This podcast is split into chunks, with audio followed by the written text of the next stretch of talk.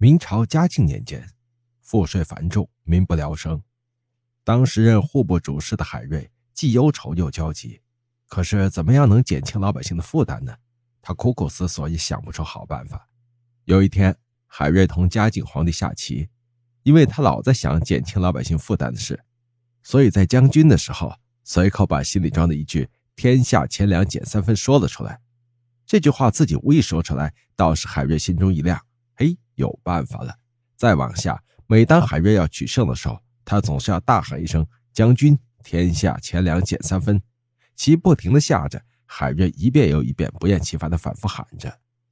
刚开始的时候啊，嘉靖因为专心下棋，对海瑞这句话没太在意。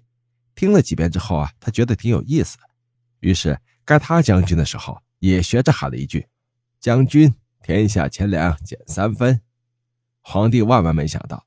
他的这句学着喊的话刚一出口，海瑞立刻跪倒在地，故意提高声音，要让周围的人都能听到的声音说道：“微臣领旨。”皇帝老二被弄得莫名其妙，便问海瑞怎么回事。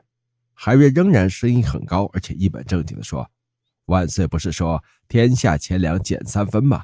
臣一定照办。”等皇帝醒悟过来，已经无法更改了，他无奈地指着海瑞说道：“你呀，你呀。”于是，海瑞大步跨出大殿，边走边喊：“传皇上旨意，天下钱粮减三分。”